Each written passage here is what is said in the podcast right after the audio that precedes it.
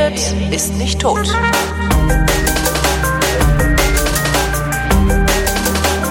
Ich sitze mit Christian Stahl, der ist Winzer. Generell ist es so, dass wir bei unseren Weinen schon immer darauf schauen, dass wir bei denen, die sie trinken, einfach eine hohe Fließgeschwindigkeit erreichen. Ja, das ist Ja. äh, ganz entscheidend.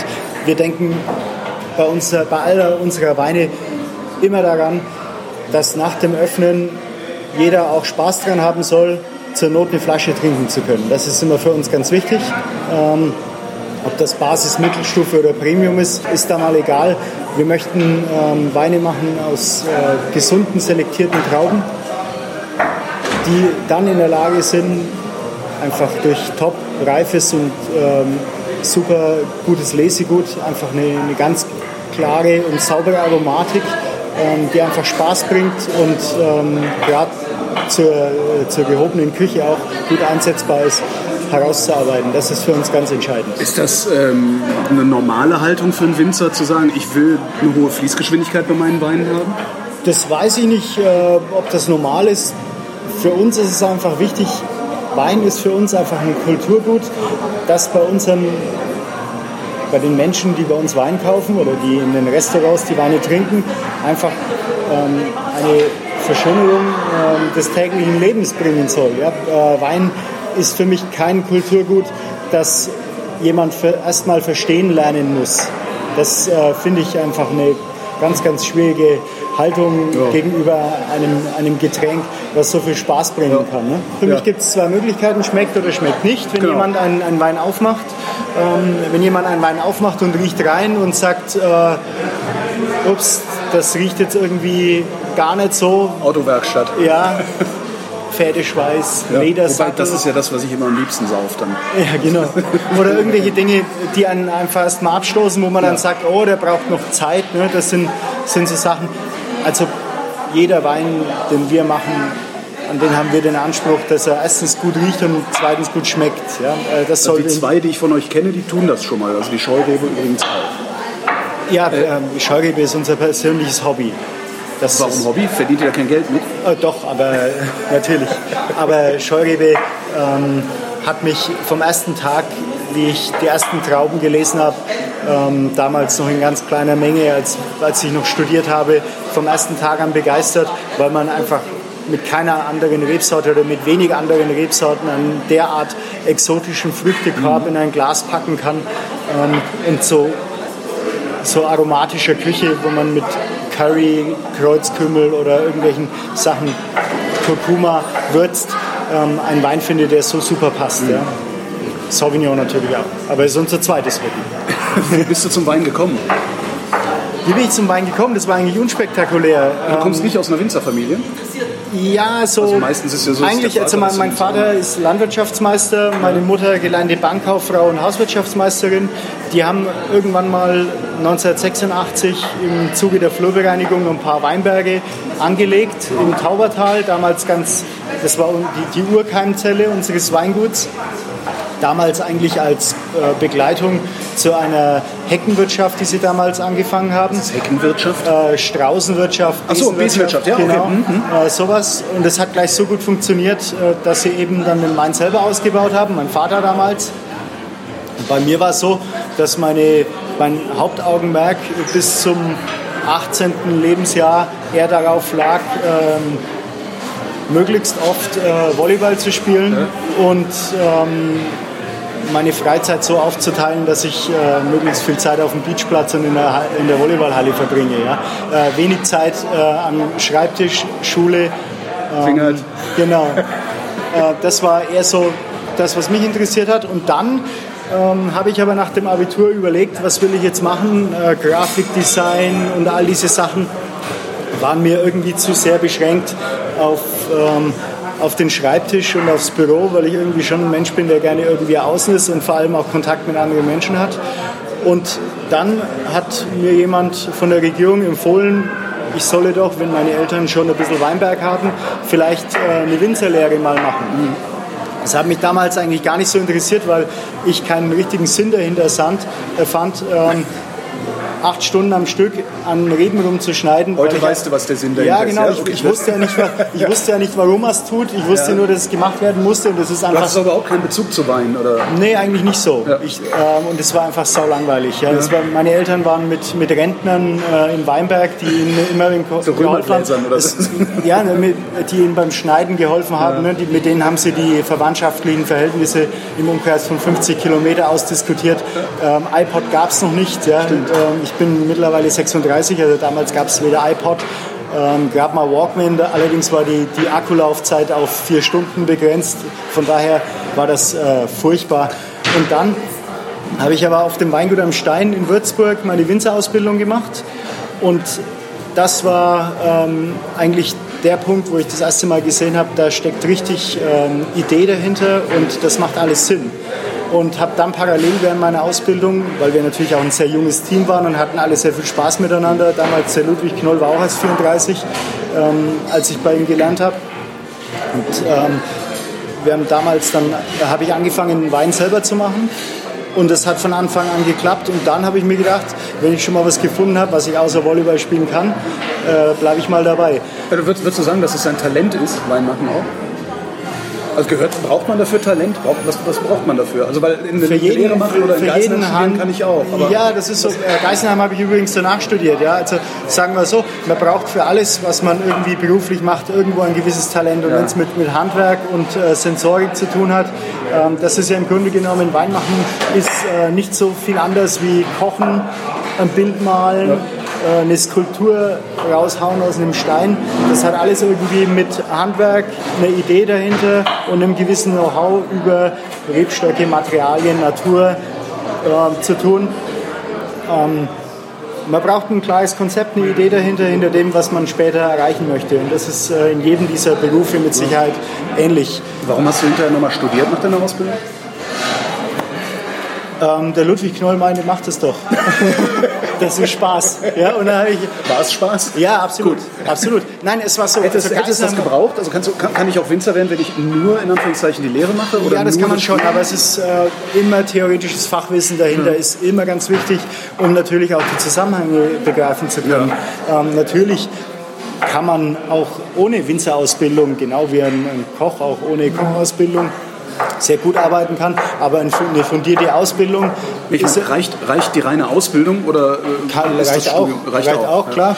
Ähm, sagen wir mal so, im Umkehrschluss ist es nicht so, dass jemand, der eine Ausbildung hat und studiert, macht, äh, studiert hat, per se bessere Weine macht Ja. als jemand, der das nicht gemacht hat. Aber ähm, ich würde mal sagen, zwei Menschen, die das gleiche Talent mitbringen, hilft es natürlich, wenn man danach studiert, weil man einfach einen anderen Blickwinkel Mhm. nochmal kriegt und vor allem der Austausch unter Kollegen ist natürlich was ganz Wichtiges. Man äh, sieht nochmal andere Denkweisen. Ähm, das schafft man nicht, wenn man in seinem Kaff hockt, ja. wo man irgendwie von einem Menschen mal im Leben gesagt kriegt, wie man es machen kann und dann stur darauf hinarbeitet. Ne? Das ist äh, wie in jedem Beruf so. Und Köche machen auch fünf, sechs, sieben, acht Stationen und sehen dann immer wieder neue Einflüsse und äh, ist ja auch bei Kunst und Malerei so. Wie lange hast du äh, gebraucht, bis du dann dein eigenes Weingut gemacht hast? Ich habe während, des, äh, während der Ausbildung angefangen, Wein zu machen. Hab, ja, habe äh, während des Studiums langsam angefangen, das Weingut wachsen zu lassen. Das von deinem Vater oder ein eigenes? Im Grunde genommen war ja das von meinem Vater eigentlich so, ähm, wie soll ich sagen, er hat bis 2000, ab 2000 habe ich angefangen Wein zu machen. Wir haben damals so eineinhalb Hektar gehabt.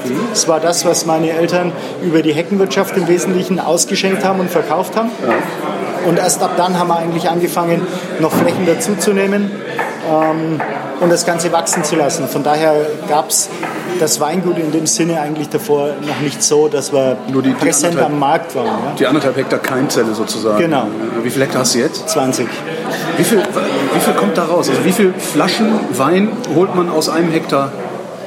Das kommt darauf an, ähm, aber wir machen momentan so zwischen 150 und 200.000 Flaschen. Was für Reben habt ihr da stehen? Also was für Sorten? Müller-Thurgau ist immer noch die wichtigste Rebsorte in Franken, auch wenn es keiner zugibt. Silvaner. Müller-Thurgau, ist das der Frankenwein? Oder Äh, Müller-Thurgau ist die meist angebaute Sorte, um die sich meines Erachtens nach ähm, sich unheimlich lohnt zu kümmern, weil der Müller-Thurgau unglaubliche Weine gibt, wenn man äh, weiß, wie man es machen muss. wie muss man das machen? Ja, ähm, Müller-Thurgau verträgt weder zu niedrige Erträge noch zu hohe. Also nicht zu früh, nicht zu spät ernten. Er verträgt nicht die beste Rieslinglage. Ähm, Müller-Thurgau ist eine frühreife Rebsorte, Ja. ähm, die einfach, ähm, einfach eine kühlere Lage eigentlich braucht, mit der man die Reife so ein bisschen, die, die Reifezeit ein bisschen in die Länge ziehen kann. Das ist ganz wichtig. Und ähm, das richtige Handling. Müller-Thurgau ist ein großes, großes Problem, wenn man mit- mit Botrytis arbeitet. Nur gesunde Selektion, ganz wichtig. Ähm, ansonsten kriegt man bei Müller-Thurgau diese dumpfen, muskatigen Töne, die man eben in der heutigen Zeit nicht mehr möchte. Also ich nicht und die Kunden auch nicht.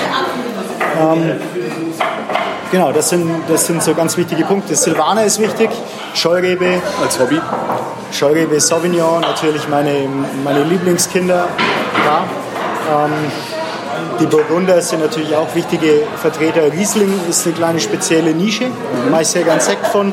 Auch Du machst so, aus dem, machst du allen Riesling zu, zu Sekt? Nein, ich mache auch in der Mittelstufe einen Premium Riesling, aber Riesling nimmt bei uns nicht den Stellenwert ein wie im Rheingau zum Beispiel. ne? Also Riesling ist eine kleine Nische, aber für uns sind die Hauptrebsorten Silvaner Scheurebe, äh, Sauvignon, Müller-Thurgau. so. Und wo willst du noch hin? Nach Disney World. Du warst noch nie in Disney Nee, World? ich war noch nicht in Disney World. Ja. Äh, Also New York steht in der Tat mal an demnächst, ja, weil ein Importeur von uns, äh, mit dem wir in Zukunft zusammenarbeiten wollen, dort wohnt, in Brooklyn. Von daher äh, werden wir da mal hingehen. Aber ähm, ernsthaft ist es so. Exportierst du auch endlich? Also Ja. Das, ist, ist, sind die USA ein Markt für dich dann? Ja, ja, klar. Oh. USA ist ein Riesenmarkt mit viel Kapital. Stimmt. Logo. Ähm, nein, äh, wo Die auch, wollen zahlen die auch mehr?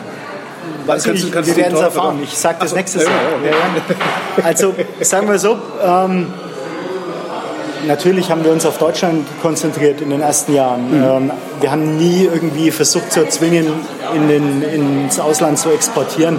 Das hat sich so ergeben über Sommeliers, die dann irgendwie den Standort gewechselt haben und dann uns weiterempfohlen haben. Ähm, Köche, die auf uns aufmerksam geworden sind. Wir beliefern in Deutschland äh, flächendeckend äh, die Steine-Gastronomie, ne? von ein, zwei, drei Sterne-Restaurants. Ähm, das sind äh, ganz, ganz wichtige Kunden von uns, ob das äh, Van Dom, Aqua, Tantris. Wir haben, äh, beliefern äh, das Lavien Osn- Osnabrück, ein sehr guter Kunde, ähm, oder Sonora, ähm, Lehrber, Lehrbach.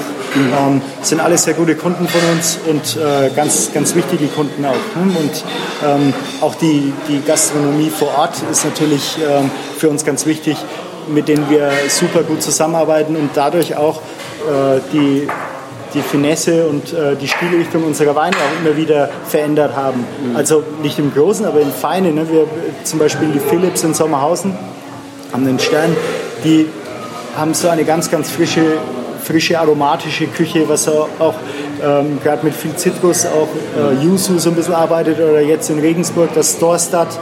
Ähm, die gehen so in diese norwegische, aber auch ein bisschen äh, exotische Richtung ähm, mit viel Koriander, Ingwer, Zitronengras und äh, da passen solche Weine wie diese Scheurebe wie die Faust aufs Auge, ne, um sowas zu begleiten. Und das hat uns natürlich in unserer Stilrichtung auch beeinflusst. Die Frage war natürlich eigentlich so gemeint, äh, wie, wie du deine Zukunft als Winzer äh, irgendwie siehst. Gibt es sowas bei Winzern, dass sie so den einen Traum haben, den sie sich erfüllen wollen? Oder ist das eigentlich so ein, so ein kontinuierlicher Prozess? Äh, Das war immer ein kontinuierlicher Prozess bei uns. Ja. Wir haben, äh, es gibt nicht sowas, dass du sagst, so, diesen einen Wein will ich noch machen nee, und dann nee, setze ich mich nee, zur nee, Ruhe. überhaupt nicht. Wir haben das nie versucht zu erzwingen. Wir sind immer dem Markt hinterhergewachsen. Wir haben nie irgendwie Weinberge dazugenommen, haben gesagt, so jetzt schauen wir mal, wie wir das verkaufen können, sondern im Grunde genommen waren wir immer im Oktober, November äh, fast komplett ausverkauft oder komplett ausverkauft, machen wir schon im August.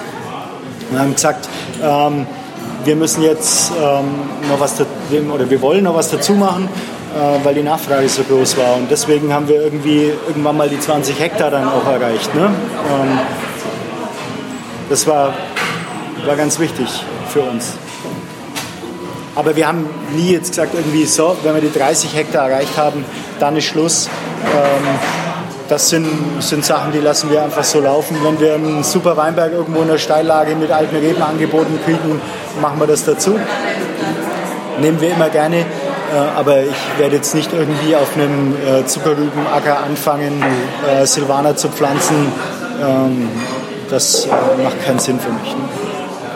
Gibt es eine Rebe, die du gerne noch äh, anpflanzen würdest und die du gerne noch zu Wein machen würdest? Oh, wir haben in den letzten Jahren so viel angepflanzt und ich sage mir jedes Jahr wieder, ich pflanze im nächsten Jahr nichts mehr an, weil es ja. so scheiß teuer ist. Und wir haben äh, Chardonnay haben wir jetzt gepflanzt, Weißburgunder. Was mich immer mal gereizt hat, war Muscatelle, weil das auch so eine betörende Rebsorte ist. Ähm, haben wir jetzt bis jetzt noch nicht gemacht, aber haben mich immer mal gereizt. Was trinken wir heute Abend alles? Heute Abend trinken wir äh, Scheurebe, Silvaner, Weißburgunder, Riesling. Auch noch einen stillen Riesling oder war das der Nein. Sekt? Das war der Sekt. Das war der Sekt. Ich habe jetzt gerade Scheurebe, was dann gibt es als nächstes? Scheurebe Zwei Männerwein. Zwei Männerwein. Zwei Männerwein ähm, ist eine, eine Kooperation. Ähm, zwei Männer, Andreas Ehl, Christian Stahl. Andreas Ehl äh, ist ein Agent ähm, und sehr guter Freund, der uns in der Spitzengastronomie vertritt. Und äh, er kam mit der Idee zu mir, Sauvignon mit mir zu machen. Ist das aus, oder? Nö, das läuft weiter. Ähm, er, er, kam auf die Idee, Sauvignon mit mir zu machen. Ähm, ich habe eine alte, alte Anlage äh, angeboten bekommen, die sehr teuer in der Pacht und sehr niedrig im Ertrag war. Und er hat gesagt, musst du nehmen. Was, ist, was, was, nennt, was nennt ein Winzer Anlage?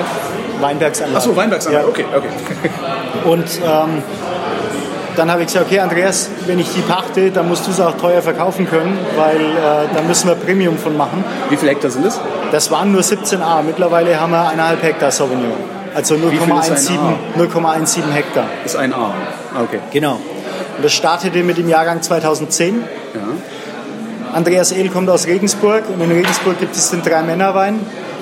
Einer trinkt, zwei müssen den Trinker festhalten, weil der Wein zu sauer ist. Und wir haben gesagt, wenn das Projekt gut wird, ähm, nennen wir ihn Zwei-Männer-Wein. Das heißt, der ist gut geworden. Ja, Und den trinken wir heute Abend noch? äh, den Sauvignon nicht, aber die Scheurebe davon. Scheurebe Alte Reben vom Randersacker am Marsberg. 2012 trinken wir jetzt. Geiles Ding. Dann gehen wir da jetzt hin. Ich danke dir fürs Gespräch. Sehr gerne, hat mich gefreut.